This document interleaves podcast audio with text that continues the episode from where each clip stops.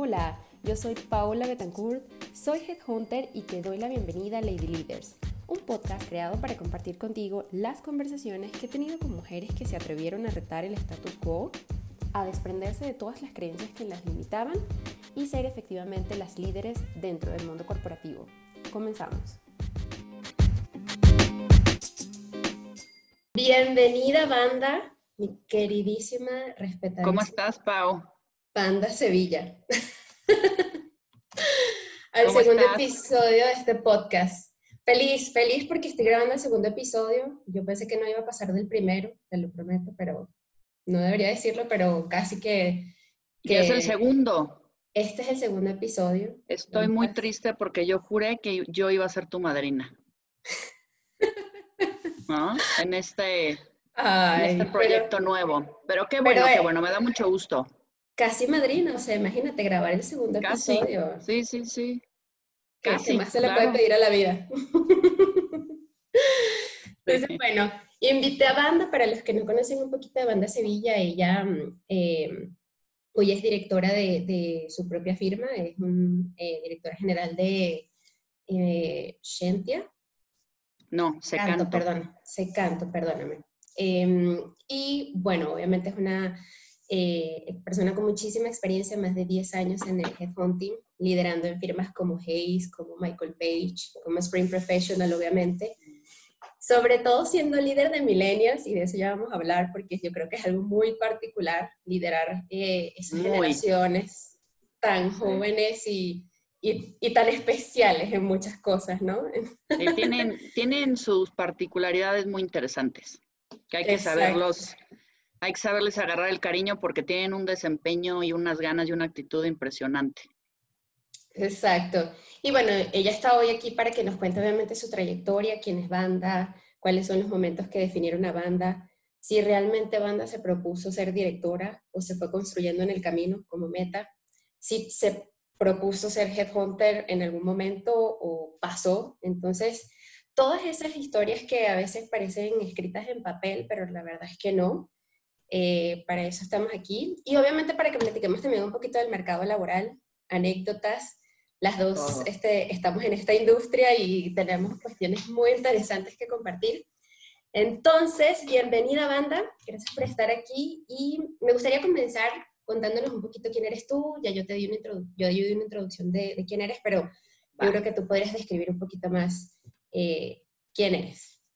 Perfecto. Pues bueno, Pau, primero que nada, muchísimas gracias por la invitación.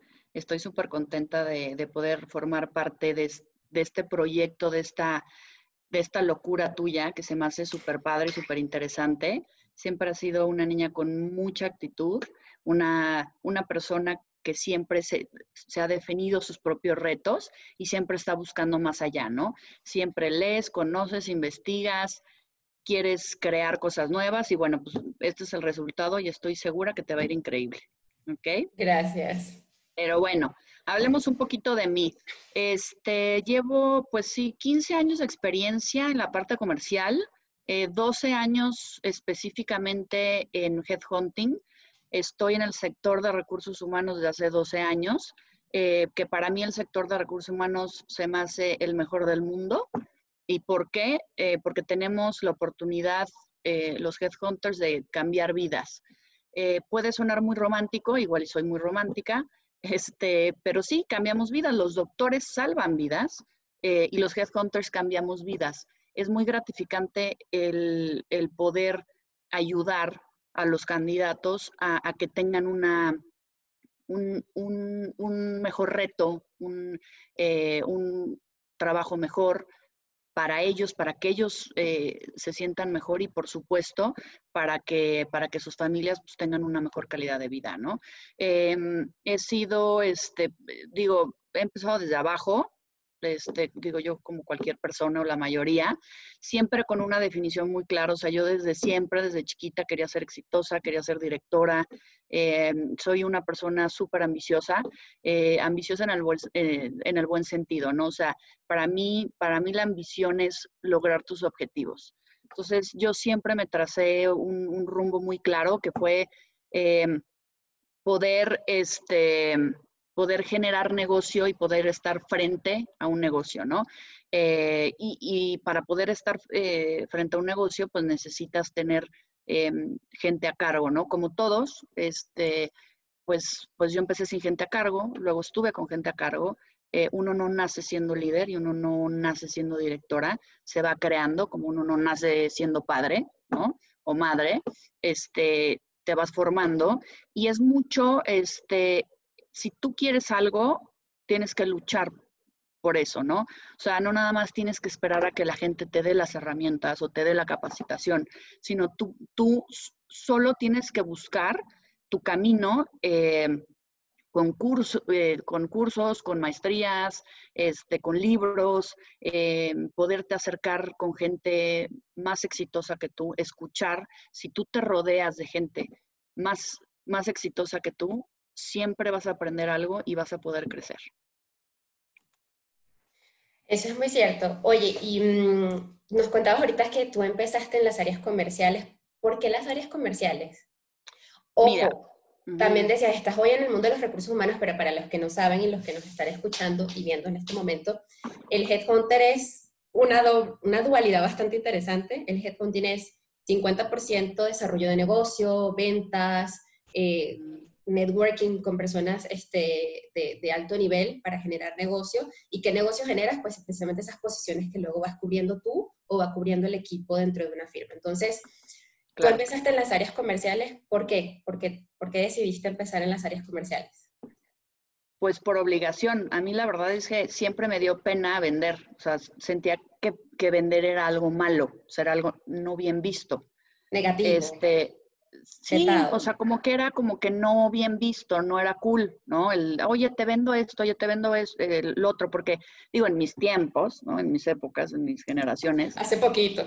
Hace poquitito, este, siempre se decía que un vendedor era como un vendedor de seguros que traía su, su maletín, iba de puerta en puerta y vendiendo. Entonces, eso me daba pena, o sea, me daba pena el llegar y, tocar una puerta, digo, virtualmente y, y vender yo empecé mi carrera profesional eh, como inteligencia de mercados, eh, viendo qué tipo de empresas podía comprar eh, el grupo donde yo estaba, que se llamaba Impulso, grupo empresarial. Entonces estaba en, inteligencia de mercados, inteligencia competitiva, luego este, en un área de comunicación corporativa que hice yo, este, un diplomado en comunicación corporativa. Yo estudié en la UDLA en Puebla, Administración de Empresas, con especialidad en Comercio Exterior. Entonces, o sea, como que siempre yo quería administrar una empresa, ¿no? Entonces, yo no tenía idea que para administrar una empresa, pues se tenía que tener eh, capacidades, ¿no? Eh, este, comerciales, financieras, administrativas. Entonces, poco a poco las fui desarrollando y, y, y en la misma empresa, en Impulso, mi jefe, que era el dueño de la empresa, me dijo, pues ahora te vas a dedicar a vender. Y yo estuve a dos de renunciar. Dije, yo jamás en la vida voy a dedicar a, vender. No es lo mío, no quiero, no.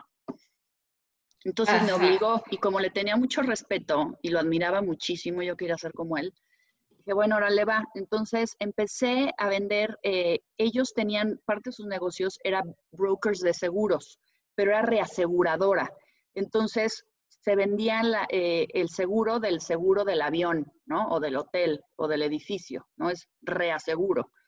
Entonces, es una venta muy estratégica, muy analítica, muy de números, muy actuarial. Y entonces, y entonces me empezó a gustar. Y luego, eh, bueno, pues a la empresa no le va tan bien este, y empieza a cerrar de 800 empleados, quedamos 20. Entonces, para no hacerte el cuento largo, yo renuncio, pero digo, pues es que aquí yo siempre voy a estar en mi zona de confort, pero yo quiero ser directora, o sea, yo quiero tener más gente a cargo, ¿no? Y quiero tener éxito en otra empresa. Entonces renuncié y fue cuando, cuando Page Group este, me marca eh, para, una, para una posición de headhunting. Entonces yo dije, ¿qué es eso? O sea, yo me imaginaba el headhunting como esos señores ya súper grandes, CEOs, ex CEOs de grandes empresas, que tienen sus despachos tipo abogados, ¿no? De piel, de cuadros, este, un águila ahí, ¿no? Como muy... Entonces yo decía, pues ha de estar como medio aburrido, ¿no? O sea, ser headhunter. No, no tenía idea de lo que era headhunter pasé varias, eh, varias entrevistas, como ocho entrevistas, y cada, cada que me entrevistaba más gente de Page, me, me iba interesando más porque, para no, hacerte, para no hacerles el cuento largo, No, no, tú, tú, el cuento, pero detallado. Para no, hacerte, no hacerles el cuento largo, les voy a explicar lo que es el mundo del headhunting. Por favor. Eh, el headhunting es tener tu empresa, ¿ok? En una empresa, o sea, por ejemplo, en Page, ¿no? Que yo entré. Me dijeron, tú vas a tener la división de Sales and Marketing del sector industrial. Entonces, yo tengo mi empresa de puras, puros candidatos de ventas y marketing para el sector industrial, para el sector B2B, químico, farmacéutico, tecnología, todo lo que se venda de empresa a empresa. Eso lo vas a tener tú. Entonces, lo primero que hice fue, bueno, pues, eh, claro, te dan tus objetivos de ventas, ¿no? Porque como tú bien dices, pues es, es un trabajo comercial. Entonces, eh, le fui agarrando el gusto porque lo vi desde un punto de vista, o de empresa. Entonces, tengo que organizar mi empresa. ¿Y cómo, puedo organizar mi empresa? Bueno, tengo que ver eh, cuánto tengo que facturar para, para yo ser rentable, para llegar a mi punto de equilibrio y luego poder generar utilidad, para poder em, contratar más, más empleados, ¿no? Que estén a mi cargo y esos empleados, este, eh, cuánto me cuesta, o sea, cuánto me cuesta su silla, su, computadora, o sea, cuánto me cuesta, cuánto tienen que facturar para poder crear utilidad, para que ellos puedan contratar más gente, ¿no? Y entonces así yo poder crear mi propia empresa. La verdad es que me fue muy bien, este, porque lo vi así, o sea, lo vi como, como, como una empresa. Entonces tenía yo mi pianel, tenía mi estado de resultados, y, este, y yo me metí mucho en la estrategia, o sea, qué tipo de empresas vamos a atacar, por qué las vamos a atacar, para qué las vamos a atacar. No, no una estrategia así como, pues, abro yo este LinkedIn y pues a ver qué veo. Entonces, a cada uno de mis consultores eh, les definí el tipo de subsector, ¿no? Rangos de sueldo, perfil, y entonces este, empecé a crecer en, en, en, Page, que es una gran escuela, es una gran empresa.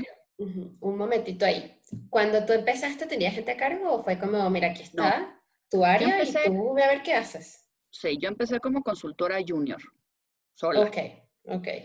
Y luego empecé teniendo gente a cargo, que obviamente las primeras veces que tú tienes gente a cargo, este, no, no, pues tienes que aprender, ¿no? O sea, este, tienes que desarrollar habilidades que nunca pensabas que tenías que desarrollar. Digo, como cuando haces un ejercicio nuevo, ¿no? Quiero aprender ahora karate, siempre habías jugado tenis. Mueves músculos que antes no movías o algunas técnicas que antes no las usabas, que en el karate sí, pero, pero, pero en el tenis no. Entonces, en eso, pues se cometen muchos errores, ¿no? Yo, yo como líder, este, como directora, como jefe, cometí muchísimos errores, pero el tema es, de esos errores, ¿Qué aprendes de estos errores para que no te vuelva a pasar? ¿Y qué, ¿Y qué retroalimentación te das a ti misma para que no lo vuelvas a hacer? Y vas aprendiendo, como, ser papá o aprender a cocinar, ¿no? Este, igual y el primer ingrediente pues, le echas mucha sal, ¿no? Mucho tomate, no sé. Entonces vas, vas como midiendo. Este, entonces me empezó a ir muy bien y eh, el director general este, me da la oportunidad de abrir una división en Page que no existía, que era retail, la división de retail. O sea, se hace un spin-off de Sales and Marketing y se abre retail, ¿no? Entonces, este, también me fue muy bien. En eso me llama Hayes y me dice, oye, ¿sabes qué? Este, queremos eh, que te vengas con nosotros para poder, eh, para que tú puedas ayudar a desarrollar la parte de sales and marketing. Entonces, este, pues para mí fue un reto porque era empezar desde cero, ¿no? Entonces, obviamente con más gente a cargo, etcétera, ¿no? Hayes también es una súper empresa, es una empresa que te da mucha estrategia, eh, que te da mucha capacitación eh, y, y, que te da la oportunidad de crecer, ¿no? Entonces ahí establecí mi estrategia, este, ya con más experiencia con gente a cargo, eh, también me fue muy bien y entonces fue cuando me toca la puerta em, Grupo Adeco y me dice, oye, ¿sabes qué? Tenemos una, una, línea de negocio, porque bueno, Adeco es una empresa enorme, ¿no? Es la empresa número uno en recursos humanos. Este, es, igual es una empresa pública. Este, y me dice, tenemos, eh, tenemos una unidad de negocio, em, que es más o menos nueva, lleva dos años, eh, necesitamos de tu ayuda, pues para que tú lo hagas crecer, o sea, literal es una startup, o sea, sí tiene dos años, pero tenemos, este, pues una idea, se, se llamaba Adeco Professional, con el logo de Adeco y todo, pero nada más decía Adeco Professional, Middle y Top Management. Igual que en Hayes, igual que en Page, ¿no? O sea, queremos que te especialices en Middle y Top Management, pero tú ya como directora general. Entonces, pues obviamente me fascinó la idea, ¿no? O sea, ahora sí yo voy a ser la responsable absoluta de un negocio y en mí están las decisiones más importantes, tanto el éxito o el fracaso de una organización, obviamente bajo un paraguas como es ADECO, ¿no? Este, con políticas, con procedimientos, con reglas. Entonces entro y, la realidad es que, o sea, sí, sí, sí, sí hubieron varias veces que quise tirar la toalla, eh, porque es más difícil de lo, de cuando no tienes, cuando nunca has abierto una empresa, este, la idea se te hace muy atractiva. Es, este, voy a hacer lo que yo quiero y voy a, pero ya el hacerlo requiere de muchísimo tiempo, de muchísimo esfuerzo, de muchísimos errores, eh, de, de, mucho intento, pero no lo logro, intento, pero lo medio logré, pero luego lo logro. Entonces es, es de mucha paciencia, con un corporativo que tiene poca paciencia, ¿no? Entonces, e, es, eh, finalmente pude encontrar el equilibrio entre una gran organización que ya lleva 50 años en el mercado mundial, con, con una empresa que llevaba dos años y no le había estado yendo muy bien. Entonces, eh, después de, de, de, Badeco Professional, me dicen, oye, ¿sabes qué? Queremos traer Spring, eh, Spring Professional, este, eh, a, México, o sea, quitar a Deco Professional, tenemos la marca, la compramos, es una marca asiática, este, tiene, tiene, está muy bien posicionada en Asia y pues, en Europa y queremos en México y en Latinoamérica. Dije, órale, va. Entonces pasé todo un año en, en, una serie de auditorías extremas, porque bueno, los suizos son, son muy, este, muy puntuales en que todo quede bien hecho, lo cual este, pues es muy padre porque te da una guía y ya sabes qué es lo que tienes que hacer. Entonces, eh, tenía pues, yo que lograr muchos, muchísimos KPIs en muy, en muy poco tiempo. Eh, nos fue muy bien, este, la verdad es que de las cosas más satisfactorias que tengo es el equipo de trabajo, ¿no? O sea, yo, yo no puedo hacerlo solo. No, no, no hay manera de que tú solito puedas hacer todo lo que te estoy explicando, ¿no? Necesitas este, de gente que, que compre tu idea, que se ponga la camiseta, que le guste la chamba y, y, que te ayude. Entonces nos dieron Spring y ahí fue cuando empezamos a crecer muchísimo. Llegamos a ser 20, eh, 22 personas, si mal no recuerdo, si no me, no me dejes mentir. Llegamos a ser entre 20 y 22 personas. Este, y la verdad es que nos fue muy bien. Eh, terminamos dando, este, eh, dando rentabilidad, que nunca se había dado rentabilidad en, Spring México. Este, y fue una satisfacción padrísima porque pude ver eh, cómo se desarrollaba una empresa de cero, con poco presupuesto, y gente, consultores, que no tenían experiencia como headhunters, porque no se nace siendo headhunter y no se estudia no es una licenciatura de Headhunter. Entonces, Yo, yo, yo voy a, vamos a proponerlo porque de verdad esto es un, tema. un tema. Oye, pero tengo varias preguntas, Banda. Em, o sea, llegas y dices, bueno, tengo que traerme una marca, tengo que pasar por auditorías, tengo que crear básicamente todo desde cero. Y dices, bueno, fue todo un reto para mí. ¿Qué dirías que fueron esas como tres cosas o, tres momentos que, que, fueron, y tú dijiste, casi tiro la toalla, eh, pero ahí seguiste al pie del cañón. ¿Cuáles fueron esas tres cosas que te hice, o que tú sentías que por las cuales ibas a tirar la toalla? Y también, ¿por qué no lo hiciste? O sea, ¿qué, qué, qué, decía la banda interior para decir, mira, no, esto, esto lo tengo que hacer funcionar? Mira, eh, hay, una, hay una gran rotación en nuestro sector este, eh, en primer lugar, tienes que darles a las personas que no tienen experiencia tres meses, ¿no? Y en tres meses, que es lo que te da, es lo que te da la empresa para, para poder identificar si ese talento que no, no sabe de headhunting puede llegar a tener éxito. Y era mucha rotación, o sea, la gente entraba, iba, venía, iba, venía.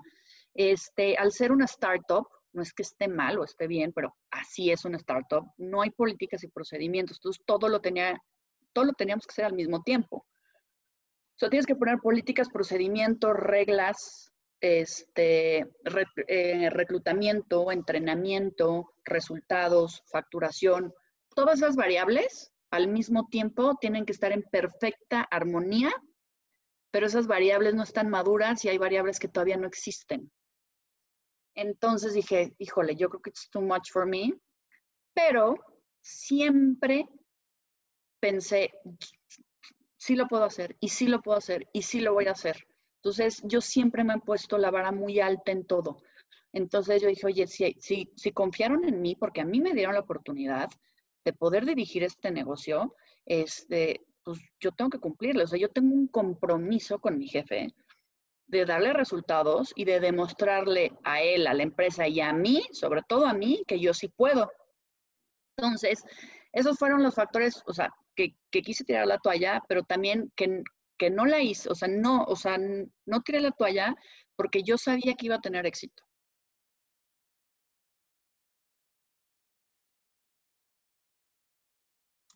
Estaba en mute yo. y también un poco hablando de, o sea, tienes una marca desde cero, mm, no la conoce en teoría el mercado latinoamericano todavía, aunque tiene, tenía mucha más experiencia y tiempo en Asia y en Europa, como decías. ¿Cómo haces para atraer talento a tu propia empresa? Porque dice, aparte, o sea, lo que pasa con los grupos para los que nos están escuchando como, como un Spring Professional, un Hayes o, Michael Page, vamos a hablar de esos tres principales, es que los consultores aquí son muy jóvenes.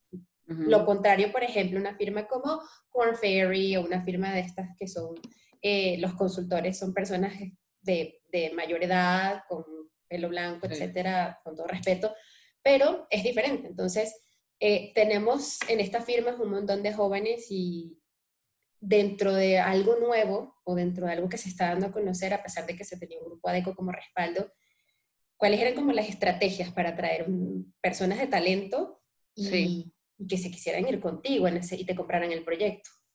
Mira, eh, y yo creo que esto me va a entender la gente. Digo que también las, las grandes empresas y las empresas medianas y pequeñas, normalmente no hay, no hay presupuesto, ¿no? Este, muchas áreas y en donde sí no había nada de presupuesto era en dar a conocer la marca, ¿no? Como la marca como Spring. Entonces, cuando tú quieres atraer gente y más gente millennial, súper jóvenes, la marca tiene que estar como un branding súper atractivo, ¿no? Como, como empresas como Google, como Facebook, como Netflix. Pues, todo el mundo quiere, quiere entrar a trabajar ahí, digo, aparte de que son las grandes empresas, pues tienen un marketing muy bueno, ¿no? Y, que atrae a cierto grupo de edades que era ese grupo de edades este, que yo quería atraer. Entonces, eh, teniendo eh, poco presupuesto, nulo presupuesto para atraer, este, lo que hacía era, eh, híjole, me senté con muchísimos este, jóvenes y pues explicándoles el modelo de negocio, este, explicándoles tal cual como, cómo estaba la, cómo estaba la empresa, hacia dónde quería yo llevar la empresa, el crecimiento. Entonces la gente eh, que le hizo match con, lo que buscaba, que era pues, tener su propio negocio, tener eh, comisiones buenas, que le gustaba o le atrajera la parte comercial, ¿no? Como la idea, porque muchos ni, ni saben reclutar, ni saben la parte comercial, pero les gusta la idea. Entonces así fue como poco a poco este, fui, fui desarrollando el equipo. Obviamente me traje a mucha gente este, que, yo, que yo ya conocía de mis empresas anteriores que creyeron en mí, en mí como persona, como banda Sevilla, este, en mi idea, en mis locuras, en mi manera de ser, en mi estilo de management, este, que, que creyeron en mí y, y se aventaron conmigo, ¿no? Entonces también mucho es la confianza que generas en las personas, que hacen que se vayan contigo o no. Totalmente. Y ahí tienes un súper punto porque eh, es clave, o sea, para, para que te compren un proyecto, para que se, te compren la idea, es como qué confianza transmites tú para eso, ¿no? Oye, y mm, obviamente manejabas ya, o sea, ya tenías tu equipo, creciste. Para los que nos están escuchando, en aquel momento, yo lo sé bien porque no lo había mencionado antes, pero Banda fue eh, mi, mi, jefa, bueno, no jefa directa, pero era la, la exdirectora de Spring Professional, que es la marca donde yo trabajo ahora. Ella fue la que me invitó a participar, la que exactamente me vendió el proyecto. Aparte, yo estaba súper nueva aquí en el mercado mexicano y, y sí, sí les digo que, que tiene muy buenas estrategias y, y maneja una confianza increíble, la verdad. Pero me acuerdo que en aquel momento el promedio de edad de los que estábamos en Spring era 22, 23 años a 28, 29, ¿no? 22 a 26, una cosa así. Sí, sí, sí, sí. 22 a 28 máximo. O sea, toda una oficina de millennials donde todos tenían eh, ambiciones particulares, personalidades de todo tipo. Sí, sí, sí. Banda, cuéntanos cómo es, o sea, cómo sobrevive una líder de, o Exacto, una, una líder de millennials. Sí, mira, eh, lo primero que hay que hacer con los millennials es, yo tuve su edad. Yo tuve su edad y también me gustaba salir y me gustaba la fiesta y me gustaba conocer gente y pues igual y llegaba un poquito más tarde, pero pues podía tener la chamba. Entonces, eh, un tanto ser empático con esa edad y esas personalidades, porque uno también tuvo esa edad, o sea, a mí también me dieron la oportunidad en mi primer trabajo y pues yo también a veces llegaba tarde o a veces este, no, no hacía la chamba. O sea, digo la verdad, ¿no? O sea, uno no, no nace siendo el trabajador perfecto. Y menos a, a una edad en donde si es tu primer trabajo segundo, no ves realmente lo importante que son cierto tipo como de cualidades como la responsabilidad, como este, el llegar temprano, el tener buena actitud, o sea, todavía estás como en entre esa etapa de sigo en la universidad, pero no quiero aceptar que ya estoy chambeando, ¿no? O sea, es como una dualidad ahí. Entonces, este tipo de empresas deben y tienen que darle un espacio y un tiempo a esta gente a que esa transición de etapa entre la carrera y el trabajo, acompañarlos y hacerles ver pues que ya no es la universidad, o sea, que si repruebas no pasas nada porque tus papás este, pagan, pagan la materia o como es una empresa pública, este, pues te esperas al siguiente semestre y no pasa nada, ¿no? O sea, sí, aquí sí, sí pasa. Entonces, tienes que ser empáticos, eh, tienes que ser empático, pero tienes que ser súper claro en lo que esperas de esa persona, ¿no? Entonces, claro, cuando, cuando tú combinas juntas en un mismo lugar a 20 personas de una edad de 22 a 28, este, digo, lo, hacía de forma grupal y luego de forma individual. De forma grupal tienes que tener las reglas, las reglas más claras y transparentes del mundo. O sea, que no se preste a ninguna interpretación. O sea, es, el horario es así, los KPI son así, la capacitación es así, tus objetivos son así. Cada tres meses vamos a tener una evaluación de desempeño, ¿no? Vamos a, ver y ayudarte, ¿no? Porque no, no nada más es le tiras la bolita al de enfrente, la evaluación de desempeño, todo muy mal. Oye, pero tú como jefe, ¿no? ¿Qué hiciste para que pudiera desarrollar o superar ese problema que tenía? Entonces, es mucho de estar cerca este, con los millennials, eh, de ser tipo coach sin ser mamá, porque hay una línea muy delgada entre ser coach y ser mamá. Sea, decir, oye, este, yo soy tu jefe, te voy a ayudar, mis compromisos son estos, pero ¿cuáles son tus compromisos? Porque si yo le echo todas las ganas, pero a ti te da flojera, pues entonces este trabajo no es para ti, ¿no? O sea, ¿quieres y tienes ganas? O no quieres o no puedes. Si no puedes, yo te ayudo, por supuesto que sí, y te doy todas las herramientas para que tú lo, para que tú te puedas desarrollar y yo te ayudo, yo me comprometo contigo. Pero si no quieres, está la puerta, ¿no? Entonces, siendo claros, siendo totalmente transparentes, muy estrictos en las reglas, pero también siendo empáticos, teniendo un poco de holgura de decir, bueno, no pasa nada, yo también viví esa edad. Pero las dos, poderlas equilibrar, porque muchas veces se te va a un lado, se te va del otro lado. Todos, todos somos seres humanos. Yo he sido demasiado estricta y he sido demasiado holgada. Entonces, cometiendo errores, ¿no? Vas aprendiendo a cómo poder tener un diseño de, de estructura para este grupo de gente, ¿no? Que se llama millennial. Exacto. Oye, trasladándonos un poquito más hacia el, aprovechando que, tenemos aquí una headhunter, ¿qué, ¿qué es lo más difícil de, ser un headhunter? ¿Qué, ¿Qué, ha sido lo más retador de, tu carrera como headhunter? Lo más retador es eh, convencer a la gente que este es un buen sector, o sea, que es un sector que te da muchísimas satisfacciones, tanto en lo personal, en lo laboral, en salud, este, economía, o sea, realmente como no está, como, como, bueno, repito, o sea, como no hay una licenciatura, este, o no, no, no hay un headhunter famoso, ¿no? Como un cantante famoso, decir, ah, si yo canto así, puedo ser multimillonario como él y tener éxito y tener todo lo que siempre he querido. Entonces, sí, sí es muy difícil. Eso, eso es lo que más me ha costado, porque la mayoría de las personas este, se van hacia, hacia otro, ¿no? O sea, se van del lado del RH, exacto. Pero, pero se van del, del sector de headhunting. O sea, la verdad es que a largo plazo quedamos pocos como headhunters y si no, no es, un, no es una carrera para cualquiera. ¿eh? ¿Por qué? ¿Qué? ¿Cuáles son esas características? ¿Cuáles tú crees que son las habilidades más importantes para desarrollar un, una profesión que maneja el área comercial y el área de reclutamiento al mismo tiempo? Sabes que, que eh, para mí ser headhunter es ser 100% comercial. Este, la parte de reclutamiento es el vehículo por, por el cual tú vendes un producto, o sea, viéndolo de consumo masivo, no, no es que quiera decir que una persona es un producto, sino si tú lo ves como FMCG, ¿no? Como un producto que llega a, a la naquel, tienes que vender ese producto, ¿no? Entonces, tú vendes la empresa donde trabajas al cliente y la empresa donde trabajas al candidato. Eso es lineal.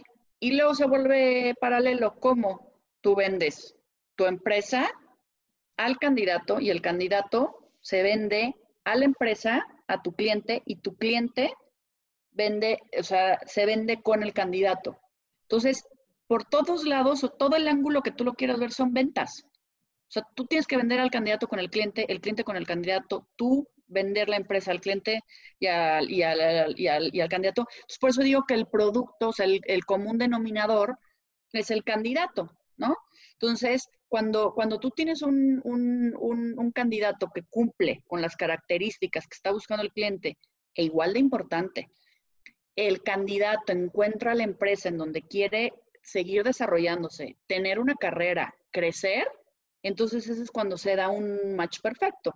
Y es todo el seguimiento, o sea, tienes que estar vendiendo al candidato y a tu cliente todo el proceso y no nada más al cierre, o sea, cuando tú colocas a una persona, ¿no? Un candidato, sino a largo plazo, tú te tienes que asegurar que tu candidato está contento y que también tu cliente está contento. Entonces, todo lo que te estoy diciendo son ventas. Claro, tienes que, como cualquier producto que te tienes que capacitar, ¿no? Tienes que, si, vas a vender software, pues te tienes que capacitar en, el software para poderlo vender. Entonces, te tienes que capacitar en reclutamiento para que sepas cómo venderlo. ¿No? Pero para mí, si hay alguien, o sea, si, no te gusta ni tantito las ventas, el sector de, de, de headhunting no es el tuyo. Tienes que tener 100% de amor por las ventas para que tú puedas ser un buen headhunter. Si no, no. Pero también siento que tienes que tener amor por, por, hablar con las personas, por entrevistar, porque si tienes un, un pequeño pedazo donde buscas candidatos, donde haces, o sea, como todo trabajo, ¿no? Hay cierta parte, hay por lo menos un 10 o un 15% que tenemos que hacer y no nos gusta. Sí, exacto, que es la parte administrativa que tú mencionas, que son búsqueda de candidatos, de, de, tu networking de candidatos, y no, no, claro, por supuesto, está, está, la, parte, está la parte administrativa. Y sí, te tiene que gustar hablar, conocer, investigar para poderte sentar una hora y media o dos horas con un curiosidad, mucha curiosidad, para estar dos horas hablando con un candidato. Exacto. Por supuesto. Si no te gustan las personas o no eres sociable, también este trabajo pues no es para ti. Exacto. Timidez, introversión y todas estas características que son parte de ciertas personalidades como...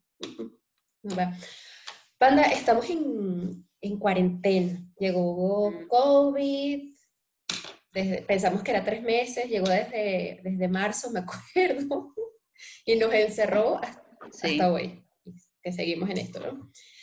¿Qué, ¿Qué, pasó con el mercado laboral en México durante la pandemia? Mira, este, con respecto a Secanto, la, la, la empresa que yo tengo de, de middle y de top management, pues llegó marzo y, al ser una pyme, o sea, ser una empresa pyme, este, el impacto fue, fue directo, ¿no? O sea, fue fuerte el impacto. Entonces, la, la primera decisión que tomé, pues fue mandar a todos a su casa. O sea, lo que menos quería pues, era que alguien este, eh, contrajera COVID, ¿no? O sea, no, vete a tu casa, mandamos computadoras, este, cerramos la oficina, pasamos todo, o sea, toda la parte de tecnología, este, vaya, solo se quedaron los servidores ahí, ¿no? Este, entonces, a todos a su casa y pues, al principio fue, digo, no me van a dejar mentir las personas que están escuchando el podcast, eh, fue, fue difícil el ponerte de acuerdo en home office, porque en, en, en nuestro sector de headhunting, pues tienes que estar en la oficina, aunque sea hacer base y luego ya irte a entrevistar o, con clientes, pero es un sector que tienes que estar en las oficinas, que era lo que yo creía, ¿eh? En ese momento. Entonces, o sea, ¿cómo le vamos a hacer? O sea, todo el mundo está en sus casas, este, ¿cómo, cómo me va a comunicar? Entonces, pues poco a poco este, fuimos descubriendo Zoom y Meet y, ¿no? Una serie de cosas. Este, sí, sí me puse a la tarea de, de, estar investigando qué está pasando y qué estaban haciendo las demás empresas chicas, medianas y grandes para yo poderlo replicar en mi empresa con mi gente. Entonces, eh, me metí a varios cursos súper interesantes en el IPADE, en donde eh, como directora general te decían qué estaba pasando, o sea, que se tenía que tener sí o sí un flujo de caja ya, o sea, cash is king, en ese momento, este, que se tenía que, cobrar toda la parte de incobrables o, presionar lo más que se pueda a poder cobrar a aquellos clientes que no habían pagado para tener flujo, porque estábamos todos, el mundo y, y, vaya en México, o cerrabas o sobrevivías. Y, y, si sobrevivías, tenías que correr gente muchas empresas se tuvieron que, ver en la necesidad de correr gente. Entonces yo dije, yo lo que no quiero es correr gente. O sea, este, de mí, este, pues, pues yo mantengo a varias familias. Entonces lo que menos quiero es, pues, que se vean afectados, ¿no? O sea, ahorita hay dos, más de 12 millones de desempleados entre formales e informales. Entonces, por eso es que me metí a este tipo de cursos, a, también Wharton School, a Colombia, University, a, a Lipade, este, a Penn University, para saber qué estaban haciendo los empresarios y qué estaban haciendo los directores generales. Entonces, este, pues hice mi estado de resultados, este, corté todo tipo de gastos y pude sobrevivir. Este, sí tuve que dar este, de baja a, a personas, pero temporalmente. Este, y ya, estamos en proceso de, recontratarlos, pero siempre con, eso, con ese compromiso de, o sea, no te voy a dejar, o sea, te voy a dejar un ratito nada más, ¿no? Pero, pero sí, o sea, sí fue súper complicado, pero siempre, eh, por eso les digo, o sea, por más, no creo que exista una crisis así, digo, que nosotros vivamos, o, ojalá toco madera, pero en ese momento lo que a mí me funcionó fue documentarme, informarme de lo que estaba pasando, que no era la única, que todos estamos en el mismo barco. Claro, unas empresotas, medias empresas, microempresas, pero tienes que buscar ayuda de gente que sepa más que tú, ¿no? De instituciones serias hablando con varios clientes, por supuesto, con directores generales, con dueños de empresas, oye, ¿qué estás haciendo? Es, entonces es, un, es un rebote de ideas, oye, banda, ¿tú qué estás haciendo? ¿Yo qué estoy haciendo? Y entonces así este, pudimos sobrellevarlo em, y también en el Inter eh, al mismo tiempo, pues darles tranquilidad a la gente, ¿no? Porque estoy hablando de la parte financiera, o sea, necesitaba yo resolver la parte financiera para no cerrar la empresa, para, para que toda mi gente no se quedara desempleada pero también al mismo tiempo este, decidí ser totalmente abierta, o sea, decir, está pasando esto, ¿no? Porque creo yo que cuando estás en distancia, o sea, cuando no estás en la oficina y no estás viendo a tu jefe y estás todo el día en tu casa de, ¿qué, qué está pasando, ¿no?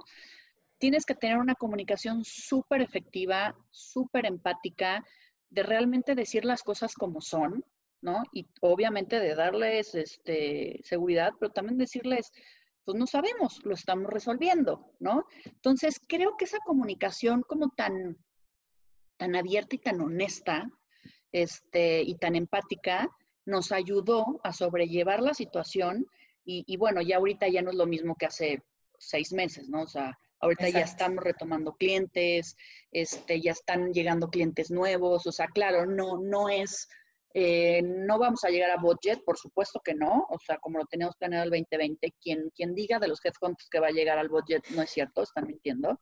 Este, por supuesto que, que, nos pegó a todos, ¿no? Eh, pero sí, la verdad es que siendo constantes... A un sector como el nuestro. Eh, que, es, que es de los sectores que, que más pegó, ¿no?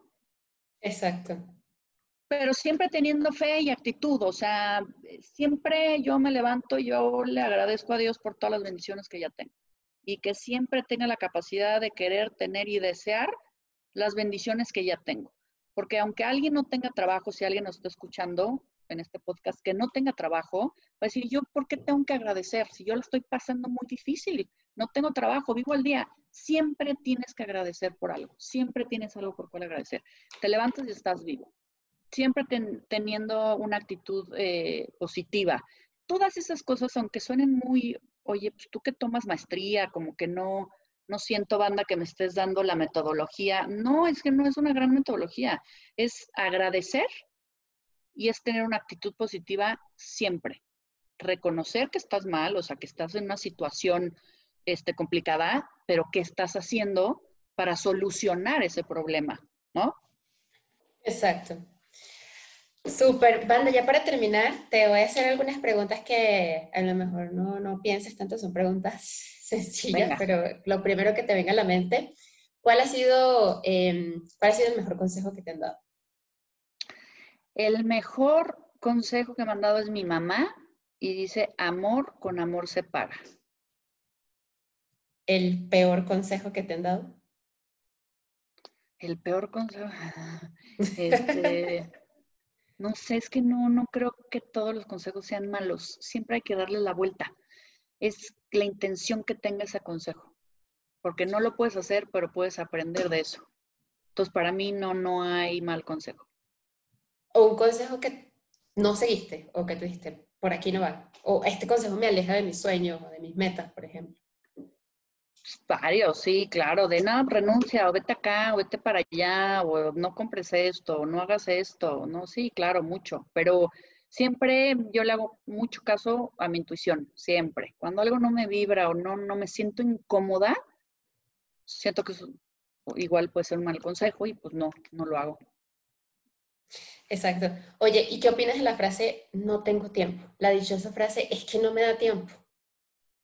Ahí te va, te lo, te lo contesto con una frase que me encanta, que dice, el interés tiene pies.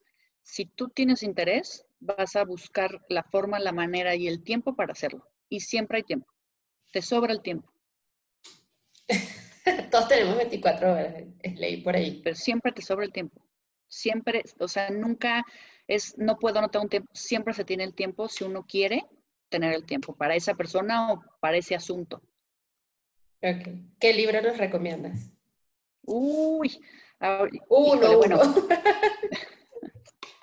es que yo leo muchísimo, Pau sabe. Leo de todo, lo único que no me gusta, digo, respeto este, los gustos, pero no me gustan las novelas. no me gustan las novelas. Eh, ni, ni, de amor, ni de detectives, ni de vampiros, ni nada de eso. Soy más como de libros, como de mm, motivación, de, de, historia. Me encanta la historia, me encanta el arte, me encanta el vino. Ahorita estoy este, leyendo un libro como de 650 páginas de los Romanov de toda la familia Romanov. Entonces, este, después ahí te paso el nombre, pero está buenísimo. Ese, ese se los puedo recomendar para que conozcan un poquito de, de historia. Ok, súper. Vale, perfecto. Pues nada, banda, muchísimas gracias por compartir con nosotros toda tu experiencia, todos estos, eh, también esos consejos y esos tips para, para llevar una, una, vida profesional más sustentable, un poquito más llevadera. Eh, y nada, también compartir con nosotros tus anécdotas como Headhunter y, y los beneficios y las cosas en contra de, este, de esta profesión.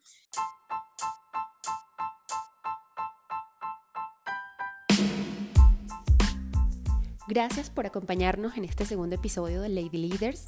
Recuerda suscribirte y compartirlo tanto con tus amigos como con tus familiares para que seamos muchos más las personas que nos beneficiemos de mis invitadas en cuanto a sus consejos, sus herramientas y toda esa experiencia y ese bagaje de conocimientos que traen y nos comparten en cada una de las entrevistas. Nos vemos en el tercer episodio la semana que viene.